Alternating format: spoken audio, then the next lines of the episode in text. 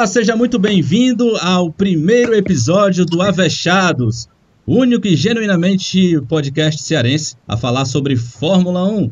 E a gente vai falar sobre o Grande Prêmio da Itália, Grande Prêmio de Monza. Eu tenho aqui as maravilhosas companhias de Cibele Bastos e Danilo Queiroz. Meu povo, sejam todos bem-vindos a esse projeto.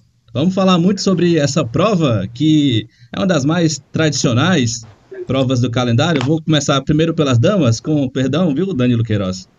Mas, Sibeli. Sem dúvida, você... ia dizer a mesma coisa.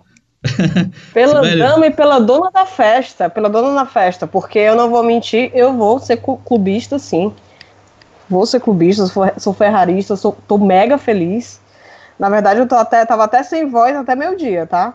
Você então, gritou muito, Sibeli? Oh, pelo amor de Deus, eu me estribuchei, chorei. Né? Não fiz comparações com Ayrton Senna, né? Por motivos de que eu não sou viúva. Ah, mas. Não, é, é, porque só que rolou, né?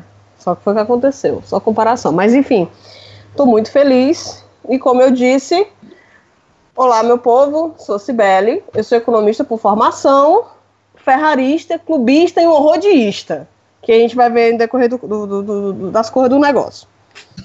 Tá, e das coisas do negócio, também conhecido como podcast. Danilo, seja, seja muito bem-vindo aqui a esse projeto. Danilo Queiroz, um dos mais completos jornalistas esportivos aqui do nosso estado, quiçá deste país. Entende muito de Fórmula 1. Tá né? Entende muito de Fórmula 1 também e outros esportes. Mas, Danilo, o que, que, você achou aí desse GP de Monza? O que, que, você achou da vitória do Charlinho Leclerc? Um abraço, Sávio, um abraço, Sibeli. É não dá para falar bom dia, boa tarde, boa noite, ou então fala tudo junto, né? Porque podcast é assim, tô acostumado com rádio, sabe, sabe bem o que é isso, mas é legal a gente tá fazendo uma coisa nova. Acho que primeiro, a Sibeli não combina com vermelho, achei estranho isso. Não sabe? Dá mais para é, você, né? É, vermelho Combina e branco, né? com vermelho, é. mas... Danilo, mas pelo é... menos é só vermelho, Danilo. vermelho, tá bom. Do outro lado do mar, vale tudo, né? Tá, o oceano está separando, né? Pois é, meus amigos. É, bem, gostei muito do, Grande Prêmio. Inclusive, a Fórmula 1 tem me surpreendido né, nessas últimas corridas. Porque a temporada começou chata, começou e parecia ser uma temporada como as últimas que nós vimos, apenas numa equipe, focada numa equipe. Tudo bem, o Bottas deu uma é, sei lá, botou um, um açúcarzinho na temporada para dar um docinho para a gente, ganhando algumas corridas, fazendo poles, mas uma temporada com uma equipe só é chata em relação à vitória, né? É chata. E outra, pilotão intermediário nas primeiras provas também estava terrivelmente chato, porque ninguém passava ninguém. Né? A McLaren na frente em alguns momentos, no início da temporada a Haas pareceu que ia fazer alguma coisa, depois parece que é, tudo que eles colocaram de novidade no carro não deu certo, mas não tinha ultrapassagem. Aí a Fórmula 1 começou de umas quatro corridas para cá a dizer o seguinte: olha, não, não, não, não vou mais ser chata. Depois daquela corrida terrível na França, veio a Áustria, veio a Inglaterra, a Alemanha, a Hungria e esse Grande Prêmio da Bélgica, realmente a Fórmula 1 passou a ficar muito interessante. Esse Grande Prêmio não foi o melhor da temporada, nós tivemos grandes prêmios melhores nessa temporada, mas foi muito legal. Muito legal a disputa, principalmente pela primeira colocação. Quando você tem disputa pela prova, para quem vai ganhar a prova, é sempre muito interessante. Eu gostei muito da disputa. Alguns dos nossos colegas, e se frequenta a rede social, o Sávio também, os grupos de WhatsApp, estavam meio chateados. Ah, mas não teve ultrapassagem em cima do Leclerc. O interessante é a briga. Às vezes vai ter a ultrapassagem, como o Verstappen fez na última volta, como o Hamilton fez sobre o próprio Verstappen, mas às vezes não vai ter, e também é interessante aquela briga, e acho muito gostoso ver também o cara sabendo se defender, como o Leclerc fez, apesar de ter errado também, também é humano, mas é, foi uma das provas mais legais da temporada, sem dúvida nenhuma, e a gente está começando a ver que outros personagens surgem, além daqueles que a gente já sabia que eram grandes personagens, como Hamilton, como Vettel, o próprio Verstappen é novinho, mas a gente já sabe há dois, três anos que ele vai brigar por título assim que tiver um carro, e agora o Leclerc está mostrando que também pode fazer isso. Olha, é muito, muito interessante. Tem outras coisas que eu gostaria de pincelar durante o programa, sabe? Como, por exemplo, é, um cara que merecia até um carro melhor e que não está conseguindo é, esse carro porque a Renault não tem esse, esse ah, carro para brigar com as grandes, que é o Ricardo, mas é, nessa prova ele conseguiu, porque a Renault mostrou um pouquinho de motor chegar ali, isso também foi muito interessante de ver. Não, eu fiquei muito feliz pelo Ricardo. Ricardo, tudo bem que, que durante a prova eram, eram basicamente duas corridas, né? A corrida, do, a corrida do pelotão da frente e a corrida depois das Renault. Eu né? acrescentaria né? mais uma, lugar, viu, eu fiquei muito feliz. Eu acho que seriam três corridas, eu investi duas só. Três. Porque, é, Aí eu acho que... a corrida dos retardatários que levaram Na, volta. É a corrida da Williams. Nossa. Não, e, e Não, aí já deve ser a 18 corrida, né? Corrida da Williams, aí eu lembrei de uma cena que eu queria esquecer. Do Fettel atrás do Russell. Essa cena eu queria esquecer, inclusive a cena também ter levado volta. Mas o que acontece? Acontece. Mas o Vettel passou o, o, Russell. Fique tranquila que o Vettel passou o Russell. Terminou na frente da Williams. Vergonhoso, mas vergonha, não deixa de ser vergonhoso. Mas eu queria, eu queria pontuar, fazer uns comentáriozinhos, né?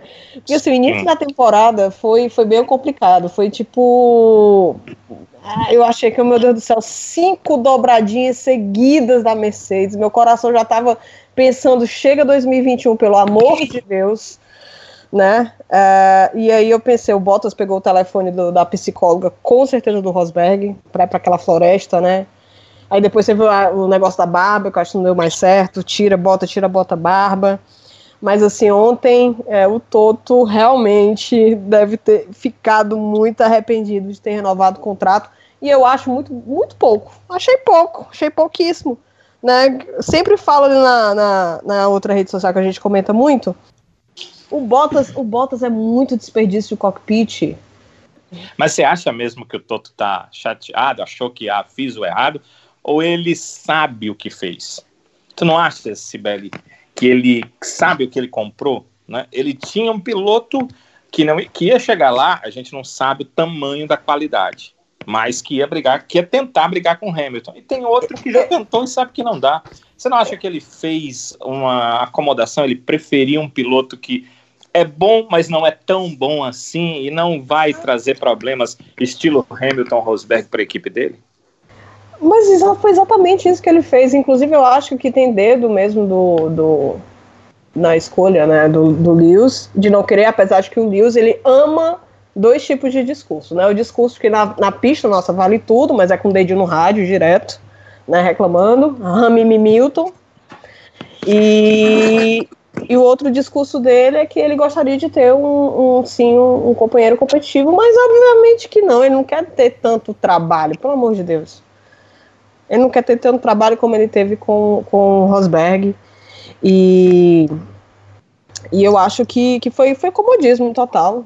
Ontem, ontem, quando disseram no rádio para ele que vai, que a corrida é tua, eu ri.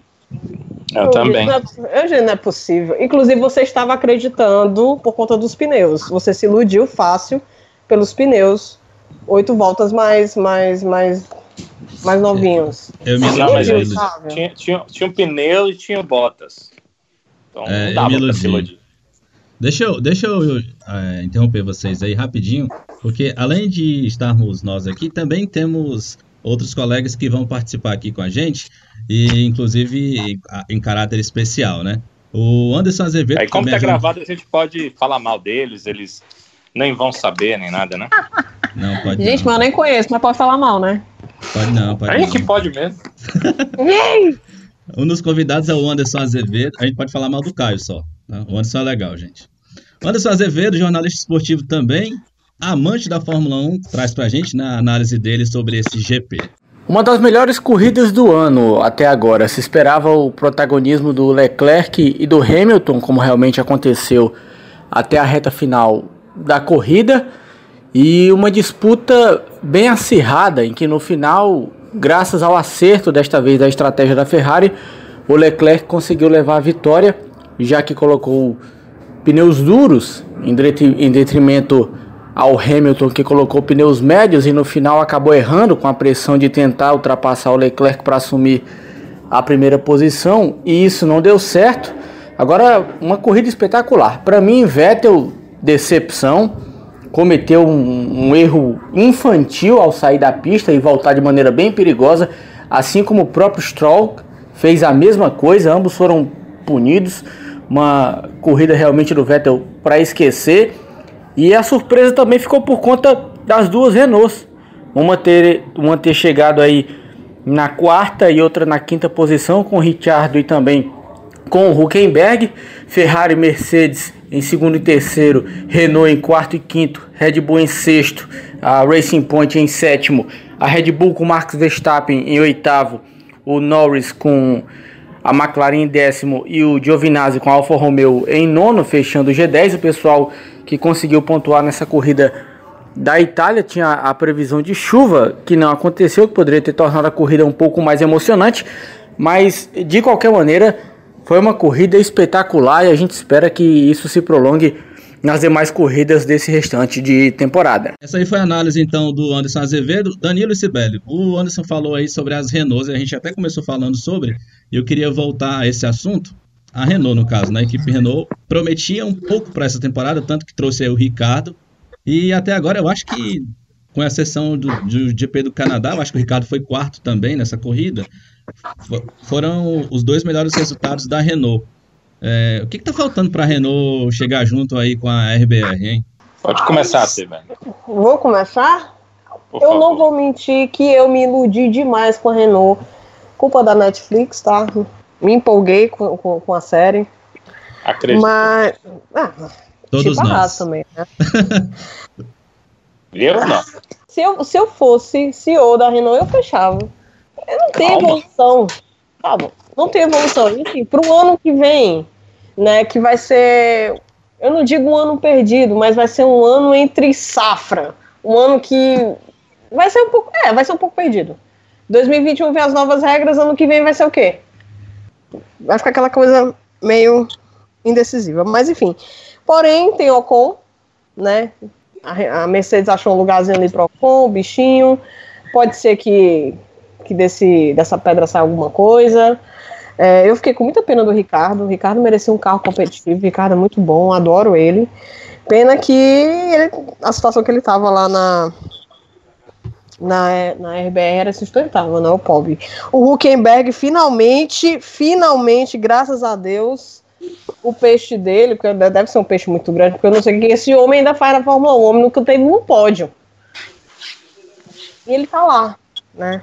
Enfim, eu espero que ele saia, mas Renault, eu não vejo boas perspectivas, eu não tenho essa esperança não, ao contrário da McLaren. A McLaren que eu achava que esse ano não ia render tanto, ia ter uma evolução, óbvio, mas não ia render tanto quanto tá rendendo, né?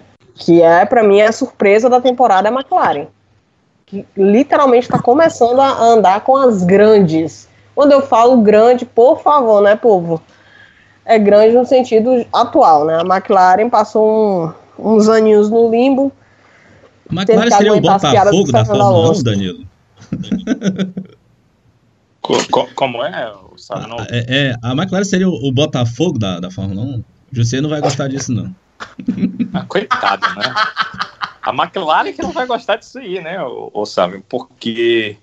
Não, vamos brincar, né? Botafogo é um time grande, tá? Etc, etc. Mas, sim, a McLaren é um dos maiores times da Fórmula 1, né? Além da Ferrari, é a McLaren. E você olha por vitórias, por títulos, por todas essas questões. Então, ela, ela merece estar num patamar melhor. É, é, claro que o torcedor, né, o cara que torce para a McLaren, já gostou dela pelo menos ter saído daquela situação de brigar com a Williams lá embaixo, para brigar um pouquinho mais em cima e chegar pertinho da Red Bull como ela fez nas últimas corridas. Legal.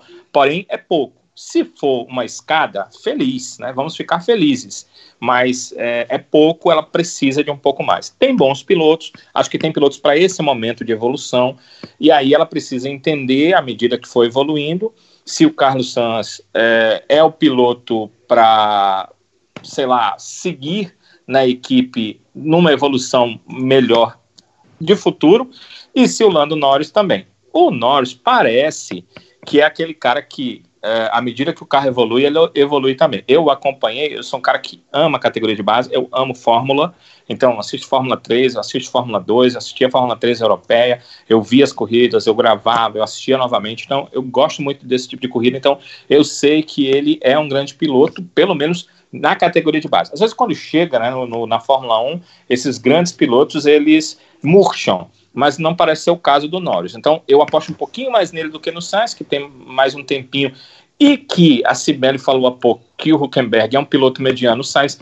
tomou do Huckenberg na Renault, a gente não sabe até que ponto, se havia uma prioridade, a gente sabe que isso existe, na, existe nas equipes, então temos que observar isso em relação à McLaren. Ela está numa escada e não dá para falar muita coisa. Eu tenho que entender se ela deu dois, três passos de 10, 15 que ela vai conseguir dar. Espero que seja isso, porque quanto mais competitiva a Fórmula 1, melhor para nós que gostamos de assistir as corridas de Fórmula 1. Agora, sobre a Renault, que você tinha falado antes, eu quero pontuar três coisas. Primeiro, esse ano eu não esperava muita coisa, porém, eu acho assim que a Renault, ela fica, uh, os seus diretores, até pelos discursos dele, sou um cara que consome Fórmula 1 demais, eu ouço uh, podcasts, eu assisto as transmissões, tudo que tem a ver com Fórmula 1 eu estou assistindo, eu estou lendo, eu estou consumindo em português e em inglês, então é, eu acho que eles são muito conformistas e acham que a Renault, uh, por ter começado com o motor um pouco mais atrás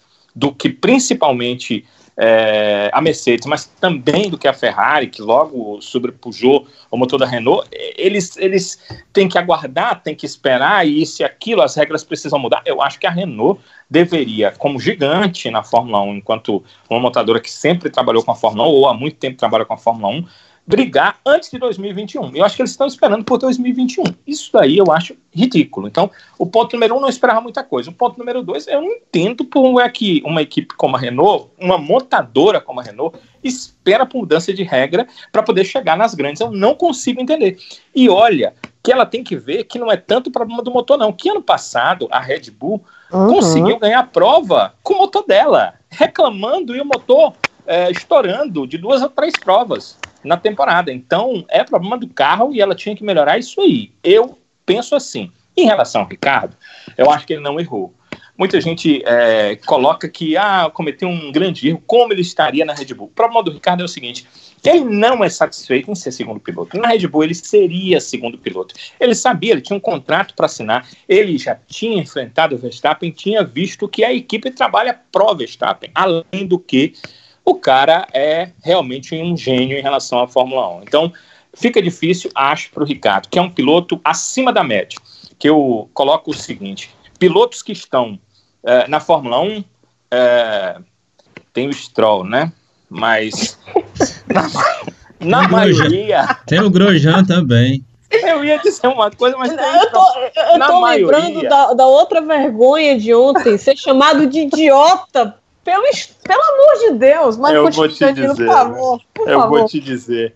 Aí o que que acontece? Tem o Stroll, eu ia dizer que todos são ótimos. Né? Tem o Stroll, mas vamos dizer que todos são ótimos. Eles chegaram à superlicença, são ótimos. Agora, é, alguns são acima da média, e eu coloco o Ricardo nessa lista, e alguns são gênios, são gênios, e eu coloco o Verstappen nessa lista. São poucos os que são gênios e ele está nessa lista. O Ricardo sabe que um piloto como ele, acima da média, tem chance de ser campeão. Mas se ele tiver com o gênio na mesma equipe, fica muito difícil isso acontecer. Muito, muito difícil. Então, tem essas questões que é, fizeram o Ricardo sair. Acho que ele saiu, apostou, ele pensou o seguinte: aqui eu não ganho.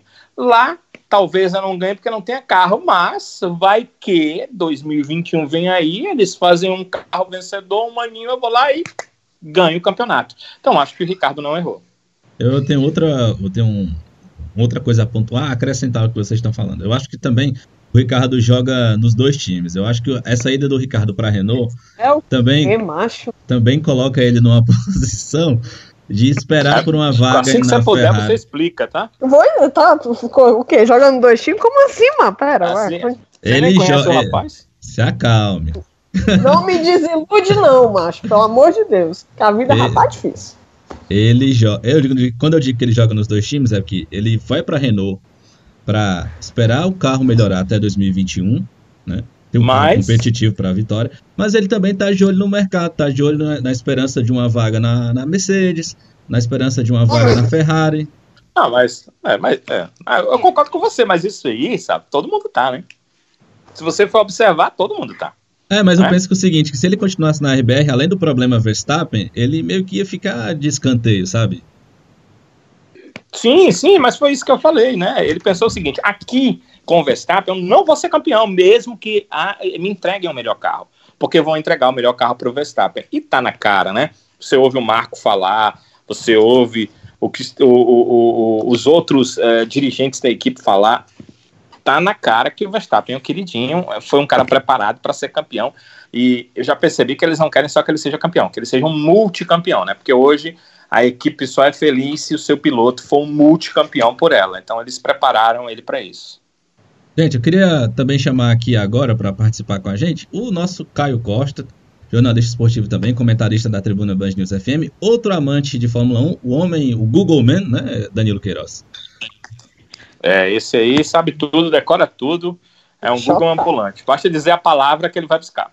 Pois é, o Google Man vai falar pra gente sobre as impressões dele sobre esse GP da Itália. Fala, Sávio, beleza? Cara, a, é, como virou sequência na Fórmula 1 depois daquele fatídico e horrível GP da França, tivemos mais uma corrida muito interessante, né? Com muitas nuances, apesar do vencedor vir desde a pole position, que muitas vezes pode indicar uma corrida ruim. Não foi que a gente viu, vieram boas brigas e o nascimento de um piloto cada vez mais maduro, que é o Charles Leclerc, que conseguindo segurar, é, fazendo valer o bom motor Ferrari nas retas e tendo uma maturidade acima da média para conseguir duas vitórias em menos de sete dias, né? Coisa que só acho que o próprio Lewis Hamilton tinha conseguido na carreira. E na corrida cheia de alternância, de muitas equipes sempre na zona de pontuação. Acho que a Fórmula 1 vive uma grande fase para quem gosta do esporte. Depois de corridas, de anos de temporadas com corridas muito ruins, esse ano a gente tem essa, teve a de Spa passada, teve o Grande Prêmio da Áustria, é, e vários outros GPs muito interessantes, das, daqueles que a gente lembra por muito tempo. Cara, o Vettel vive um momento de é uma encruzilhada na carreira, eu acho. Né? Ver pela primeira vez um companheiro de equipe mais jovem dando tempo em cima dele é muito talentoso ainda, mas fica a dúvida: será que ele vai se manter? Será que a Ferrari vai querer apostar no Leclerc como o novo rei de Maranello? A verdade também é que a Ferrari começa a ver um, um jejum ampliar de forma assustadora.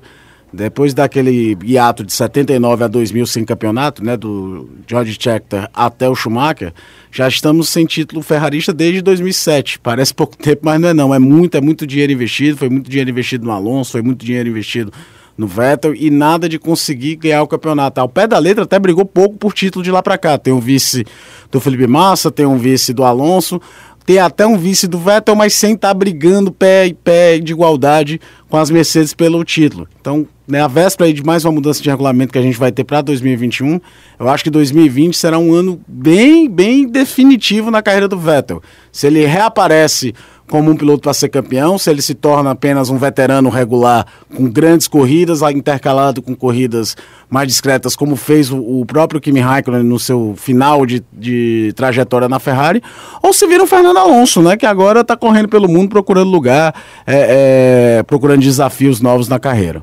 Legal, Caio. Obrigado aí pela sua participação. Vamos falar de Sebastian Vettel, Sibeli. O que Não, acontece? O, o que acontece com Vettel em Monza. Em Monza?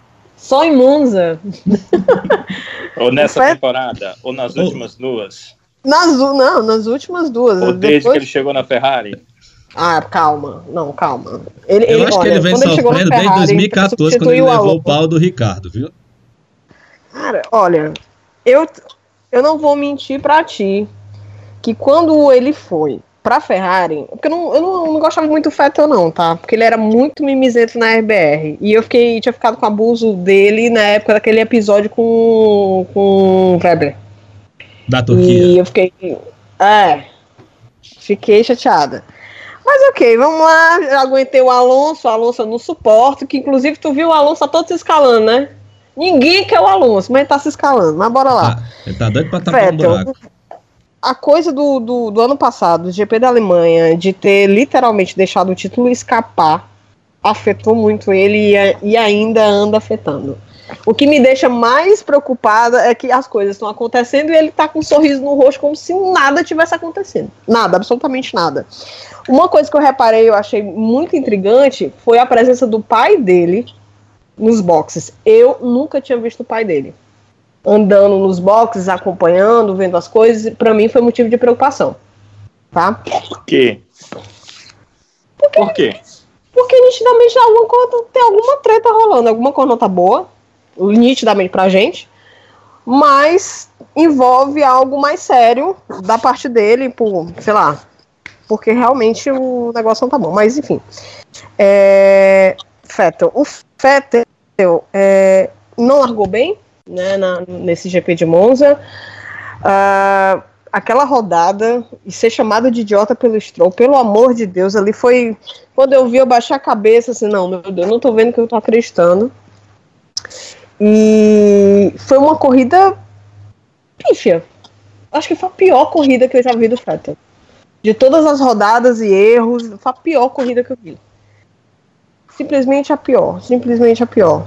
Assim, eu não, eu, eu sinceramente não sei o que, que, que acontece. O que eu sei, o que eu sinto, pelo menos assim, é que ele não se aposenta. Todo mundo aposentando o pop do Fettel, né? Mas eu, eu acho que ele não se aposenta, a não ser que ele realmente surpreenda muita gente faça um anúncio a la Rosberg 2016, mas acho muito difícil. Ele não se aposenta, eu acho que ainda tem clima dentro da, da, da escuderia, apesar de que o Leclerc, nossa, sangue novo são, são outros 500. Mas é, eu fico com o coração na mão. Ele é tá se mostrando um ótimo ser humano, mas tem que colocar a cabeça no lugar, porque ele tá disputando o campeonato, ou estava, ou não está mais, na verdade, né? Mas até ano passado, porque acho que faz o quê? 22 corridas que ele não ganha? Uma conta bem, bem marromena aqui, viu? É, não sei é... se é por aí. Ele ganhou ele tá... Bélgica 2000, né? 2018, né? Foi, foi, foi, foi a última.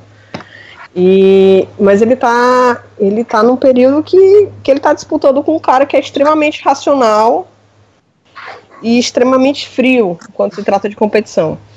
Então ele, ele não tá bem. Tem que, aí eu digo, tem que pegar o telefone da psicóloga do Rosberg também, para ver se dá um up, porque a, eu vejo que a Ferrari tá apoiando ele, tá? Tem que ir pra Floresta Vou reclamar, ah, ele é o novo Rubinho Barrichello? Não, pô. A temporada pra Ferrari, pra mim, até antes da, da parada das férias, era passar a régua e dar tchau porque para mim não tinha. Deu uma renascida no, no, nas últimas corridas. E tá tentando pelo menos aí beliscar um terceiro e segundo lugar, já que o Leclerc passou o Fettel na tabela e tá bem pertinho do, do, do menino Max, né? Então, assim, a Ferrari hoje tem que correr atrás de prejuízo e ver o que é que pode fazer de melhor, dadas as configurações. Então é isso. Ele não se aposenta, tá numa má fase, tem apoio da equipe sim, mas ele precisa arrumar força, não sei da onde, para voltar a ser o que ele era. Ou pelo menos não se afetar tanto, né? É, para mim é esse ponto, não se afetar tanto. Que o resto tá certo. Pois é, eu acho que o amadurecimento não fez bem para o Fettel. É interessante, né? É, alguns pilotos, à medida que vem o período de amadurecimento, eles vão melhorando tecnicamente. Né? Isso uh, é notado no Hamilton, você, você nota, né? Uh, início de carreira, aquele primeiro ano em que ele quase foi campeão e comete erros terríveis. Uhum. É, você é, nota no ano seguinte, onde ele também cometeu alguns erros, acabou sendo campeão, mas depois, nos anos em que a McLaren não teve carro dominante, e ele até vencia corridas esporadicamente, né? Mas é, não demonstrava o brilho que ele veio a demonstrar depois. Com o amadurecimento, acho que fez bem para ele. fez bem para um Schumacher, à medida que ele foi amadurecendo, ele foi tendo mais categoria até para ganhar as corridas, inclusive no ano que perdeu para o Alonso, a forma de pilotagem do Schumacher dava a impressão daquele, daquela figura do cara que amadureceu. Isso aconteceu mais atrás com os grandes pilotos. A gente vê Nick Lauda, a gente vê Senna, é, Nick praticamente não vi na Fórmula 1, mas é, eu vi o Senna, vi o Prost. O amadurecimento fez bem esses caras. No caso do Vettel, não. A verdade é que a minha impressão pessoal é que é, dos multicampeões, ele com certeza é o mais fraco. Ele não merecia estar nessa galeria, sei lá, de um cara que tem quatro títulos mundiais. Eu tô, eu tô dizendo isso pelo que eu vi e a forma como foram ganhos. Mas assim, é a minha, minha impressão, entende, Sibeli? Sua impressão é diferente, né? Ai, é. Eu, ai, tá doendo. Eu, eu, eu, peço, eu, peço, perdão, mas é a minha impressão, tá? Você partiu o coração da moça agora, viu, Daniel? Ele, não, mere, ele, ele não, mere, não, merecia estar nessa galeria de quatro títulos, sabe? É, aí vai dizer, não, é a questão do carro, sim, o Hamilton também ganhou porque tinha carro. Sem carro você não vence. É, às vezes que o Senna ganhou foi com carro também, às vezes que o próximo campeão ele tinha o melhor né, carro. O Schumacher, hum, o Schumacher vamos, vamos dizer que é um caso à parte, né? Porque a Ferrari só faltava com ele, com o Rubinho, dar volta em todos os os outros carros na maioria das provas em que a Ferrari realmente dominou naquela época. Então, não é essa questão. Realmente, é, ele foi melhor do que o seu companheiro de equipe, no mínimo, no mínimo, para ganhar. Mas sempre me deu essa impressão, sabe? E quando o Ricardo passou da Toro Rosso para a Red Bull, essa impressão em mim foi acentuada. A uhum. forma como o Ricardo rapidamente conseguiu, num carro que para ele era novo, né, porque já havia a mudança e a Toro Rosso não era uma Red Bull uh, com outro nome. Isso já tinha acontecido no tempo do Vettel na Toro Rosso. Ela era um Red Bull de outro nome. Depois uh, houve a mudança, que não, não poderiam fazer os chassis similares, a similaridade teve que mudar muito, e, e aí os chassis foram totalmente diferentes. E aí o Ricardo sai de um carro eh, extremamente inferior, pega uma Red Bull e consegue brigar com o Vettel. Mais do que isso, consegue sobrepujar o Vettel na maioria da temporada, isso é, aumentou os meus questionamentos. E eu vou ser sincero, quando ele foi para a Ferrari, em alguns momentos, eram poucos, não eram todos, não eram nem próximos da maioria, nem meio a meio, ele ainda perdia para um Raikkonen que me parece que é, corre muito mais pelo prazer do que pela vontade de vencer. Isso acentuou ainda mais e aí veio, é, a, vieram as últimas temporadas, onde ele cometeu erros, sei lá, é, não dá para dizer que é ingênuo, porque ele não é, né? Mas de quem é, não se aperfeiçoou à medida do tempo, eu fiquei pensando de que é, o grande forte dele foi a juventude, a jovialidade, a vontade de vencer de qualquer forma, e, e, isso, com o tempo e com a experiência, muda, muda. Nós somos seres humanos e nós sabemos que isso muda na nossa cabeça, porque não vai mudar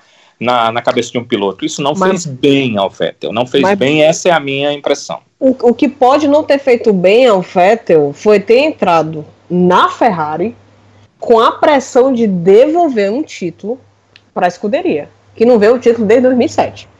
Mas se você pensasse, Belly, é, tudo bem, a Ferrari é a Ferrari. Em relação às outras, ela está num outro patamar. É a única que tem torcida. Olha a festa que foi feita em Monza. Tá lindo. Inclusive, é, inclusive, meta de vida já ir para invasão em Monza. Com, não, com certeza. Mas um piloto, ele entra. Uh, aliás, eu acho que quando ele entra ali no kart, ele já tem pressão. Obviamente, né, a gente tem que guardar as proporções. Então, ele vai entendendo essa pressão ao longo dos tempos. O Vettel era um piloto Red Bull ele tinha que saber lidar com a pressão. Ele é obrigado a lidar com a pressão. Ele teve como mentor Helmut Marko. Ele sabe o que é pressão. Ele tem que saber lidar com a pressão. Então, é, isso aí que você disse, ok. Mas se você olhar os outros pilotos que foram para a Ferrari é, em nível de, de Vettel, é, conseguiram lidar com essa pressão de uma outra forma, né? É, talvez sem ganhar, mas não cometendo tantos erros, que é essa grande questão do Vettel. Eu acho que cometer erros faz parte do ser humano. Só que na Fórmula 1, num carro para vencer corridas, para vencer campeonatos, você tem que minimizar os erros. Se você maximizar os erros, e, e é isso que o Vettel está fazendo, infelizmente, você vai vai acontecer o que está acontecendo. Você vai ser superado até pelo seu companheiro de equipe que é um novato em equipe grande, e se a gente levar em consideração, né, que uh, a equipe que correu o ano passado é um praticamente um novato na Fórmula 1. Então, é, infelizmente, acho que, como eu te disse, é a minha percepção muito individual. É, o, o, tempo é, faz com que as pessoas pensem melhor antes de tomar algumas ações, é, até sejam um pouco menos rápidas do que eram antes, mas maximizem os resultados pela inteligência de não entrar numa dividida, numa batida, de não cometer certos erros, passando do limite da velocidade do próprio carro, e isso o Vettel não conseguiu fazer com que viesse pró ele, pró a sua pilotagem, a favor dele. Ele não conseguiu fazer isso. E aos poucos vai sendo superado aí por um garoto que é como se fosse ele, né? Quando começou lá nos tempos de Toro Rosso ou no início na Red Bull. Meus rapaz, amigos. eu tô aqui impressionado, rapaz. Tá bom. Tu, eu, eu, assim, você é economista sou eu, pô. Não, porque tem que maximizar, minimizar. Eu, rapaz, tava aqui de boca aberta. Mas assim, é, eu ainda tô achando que tu tá sendo muito duro com ele. É porque eu, enfim, sou empática, né? Eu não posso dizer que um caboclo que é tetracampeão, cuja primeira vitória foi exatamente em Musa, foi surreal, numa STR. numa STR tudo bem que aquela corrida foi meio maluco, não, não, mas não, enfim. Não, não, vamos de STR, vamos de Toro Rosso, né? Toro Rosso, né? Uh, eu não posso dizer que ele não, merece estar no round de, de tetra. Não, não, jamais tem algum. Eu acho que é uma fase muito ruim. Ele não tá conseguindo sair dessa fase muito ruim, entende? E que de fato, quando ele teve o, o Ricardo como companheiro, né? A gente viu aquela faceta meio, meio não, né? Mimada do Fettel, de tudo reclamar, né? Que é, era um saco. Mas eu gosto dessa versão humanizada dele, que ele se mostra, porém, psicologicamente está acabando com ele. E aí a gente tem a, o, o, contexto de, de ter, né, de, de ser piloto de uma escuderia que há mais de 10 anos não ganha nada, e ainda tem, meu filho, disputando com o Lewis Hamilton, que aquele cara é um monstro. Um monstro, viu, pô? Só que só quero, deixar, só quero deixar claro assim, é, pontualmente, é, em nenhum dos campeonatos eu achei que o Vettel não, não mereceu ganhar. É porque eu olho para os é, pilotos que foram multicampeões e, e, vejo o Vettel abaixo deles. Assim, como eu te disse, é a opinião de uma pessoa que cada um tem sua visão, né? Nossos conhecimentos de mundo são diferentes, então a gente acaba tendo visões diferentes. Mas eu olho para o Alan Prost, olho para o Hamilton, olho para o Schumacher. O Vettel estaria no mesmo nível deles que chegaram a quatro títulos, obviamente. O Óbvio que mais, não. o Hamilton chegou e vai chegar não, mais longe, é... né? O que parece. Mas ele está no nível desses pilotos? Não. Eu julgo que não. Eu julgo que não. Pegando esses três, eu também disse não. Não tá mesmo. Hã? Pois é, não mas tá aí, mesmo. Pois é, é, então é nesse parâmetro que eu, que, eu, que eu coloco. Não assim, se a gente for olhar cada campeonato e título teve título, campeonato ali, torci para que o Vettel ganhasse, porque senti nele aquela vontade, aquela coisa que hoje, por exemplo, a gente sente no, no, no Verstappen para poder chegar a um título, uma certa até dificuldade nos primeiros anos que a Red Bull uh, chegou a títulos, mas quando eu olho para os quatro títulos e eu comparo a outros que tinham quatro títulos, aí eu vejo a dificuldade, né? O Fangio a gente não viu, né? Mas os outros eu, eu acho que ele, ele tá um pouco aquém. Meus amigos, vamos aqui chegando aos momentos finais. Eu queria rápidas pinceladas de ambas as partes a respeito do GP de Singapura. Daqui a duas semanas teremos então. O que, que vocês esperam dessa corrida? É uma corrida em circuito fechado à noite. Eu acho que, que de repente a RBR pode ser uma, uma equipe a surpreender. A gente pode voltar a ter aí um bom desempenho do Max Verstappen e agora também do, do Albon, né? Que é um novo companheiro do Verstappen que, desde esse GP de Monza, terminou na frente dele, né? Na frente do Verstappen. Mas foi circunstancial, né? O Albon terminou primeiro porque o Verstappen largou em último e ainda quebrou o bico na primeira volta. Que sorte dele, né? E Mas quando era para ter um safety car para ajudá-lo, Uh, ainda não foi, né? Foi um virtual safety car, ele tinha acabado de fazer a parada, todo mundo parou com o virtual, ele não pôde ir rápido e ainda ficaram à frente dele, ele teve dificuldades em relação a isso, o, o Verstappen. O, o Albon, eu acho que está começando bem na segunda corrida, né? Ele não está mal, mas é, ainda não demonstrou aquela questão que a gente estava falando. Ótimos, fora de série. É, acima disso, gênios, eu não, não consigo ainda definir o álbum em relação a isso. Nas categorias de base, ele foi um cara que foi muito bem. Sempre com um carro intermediário, ele sempre fez coisas acima da média. Então, dá para a gente pensar que ele pode chegar nesse nível aí, mas ele ainda precisa de um pouco mais tenho certeza que a Red Bull ainda também não está tão satisfeita com ele, quer ele mais próximo ali do nível do Verstappen. Mas você perguntou sobre a próxima corrida. Primeiro, não vai ter é, superaquecimento, né? Que a corrida é à noite. Já é um ponto positivo para a Mercedes que tem dificuldade, né? De é, quando a pista está muito quente, ela tem uma certa dificuldade em relação a manter os pneus. Ano passado fez aquela questão dos furos e tal para ventilar. Ela, ela, tem essa dificuldade, já vem do último ano, melhorou esse ano, mas não, não é 100%. Então vai ser é positivo para eles. É, apesar de ser um circuito de rua, é, tem algumas retas, mas não vai, não vamos dizer que é um Monza, que é uma Bélgica, não é Spa, não vai ter esse favorecimento tão grande assim para a Ferrari. E acho que você pontuou bem. Talvez a surpresa seja mesmo a Red Bull, que sempre casa bem com esse circuito, e que um carro aerodinâmica muito boa pode ser uma surpresa nesse circuito. Eu espero ali no pilotão intermediário, a McLaren já voltando para o seu lugarzinho ali, é, porque o carro me parece aerodinamicamente melhor uhum. do que o da Renault. Não sei é, ficou a impressão para algumas pessoas, ah, a Renault ganhou da Red Bull. Acho que foi pontual a questão. Quem brigou com a Renault foi o Albon, o Verstappen veio lá de trás. Se o Verstappen estava na prova, se ele tivesse feito, é, chegado a Q3, né, sem a punição, ele teria feito. Uh, nem sei, né? Porque aquele final de, de foi, foi terrível, né, ninguém conseguiu fazer volta. Mas acho que ele faria uh, ali pelo menos um quarto, quinto lugar, ficaria entre os primeiros e a Red Bull acho que continua na frente da Renault e da McLaren, mas acho que a McLaren vem para esse grande prêmio por causa da aerodinâmica do carro, que é um pouquinho melhor. Espero que a Red Bull chegue lá na frente e espero que mais uma vez nós tenhamos briga pela uh, vitória na prova, que é a coisa mais interessante que pode acontecer num grande prêmio de Fórmula 1. Rapaz, se eu fosse resumir o próximo, a próxima corrida Singapura, eu diria que é só uma coisa, amarra as almas. Amarra as almas para a Ferrari. Né, eu vou continuar sonhando aqui nessas duas semanas que antecedem, né, fazendo as continhas de quanto falta para ser campeão, pedindo para Nossa Senhora do Safety Car fazer alguma coisa nessa corrida, porque realmente é um circuito travado. Eu também acredito que a RBR é, já vinha com o melhor desempenho, né?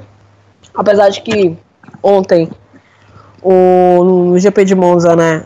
Apesar de estar tá lá embaixo, mas eu gostei das ultrapassagens né, que, que, o, que o Verstappen fez. Ficou meio apagado, mas ok. O álbum, o menino álbum, eu também eu curti a estreia. Tudo bem que ele não estreou no carro, já ganhou um GP, como foi o caso do Max, né? Não aconteceu isso. Mas. Mas aí também, né, Sibeli? é uma vez na vida, né? Ali foi cagada demais, macho. Ô bicho cagado. Não, cagado não. O cara muito bom. O álbum, eu também tinha acompanhado ele na Fórmula. E, e ele realmente ele, ele, ele, é um piloto bom, mas ele não é extraordinário, feito o Max Verstappen. Vamos pontuar aqui. Mas é melhor do que perder tempo com, com Gasly, né? Pelo amor de Deus. Troca mais do que justa. Ainda iludir o pobre do, do, do Gasly dizendo que era só fim do ano, coitado. Mas enfim, é aquela coisa. Eu vou continuar essas duas semanas aqui com uma boa clubista né? Ainda acreditando que pode ser diferente, mas eu acredito que vai ficar uma disputa mesmo entre a RBR e Mercedes, né? E esperando milagres acontecerem, por que não, né? É isso aí. Sibeli, muito obrigado. Danilo, muito obrigado também. Esse foi então o nosso primeiro episódio do Avechados, nosso podcast genuinamente cearense, primeiro a falar de Fórmula 1. Muito obrigado, pessoal. Valeu, Sábio. Foi muito bom participar com vocês. Valeu, Valeu gente. Yay! é isso aí, minha gente. Até o próximo episódio, falando então sobre o GP de Singapura. Um abraço para todo mundo.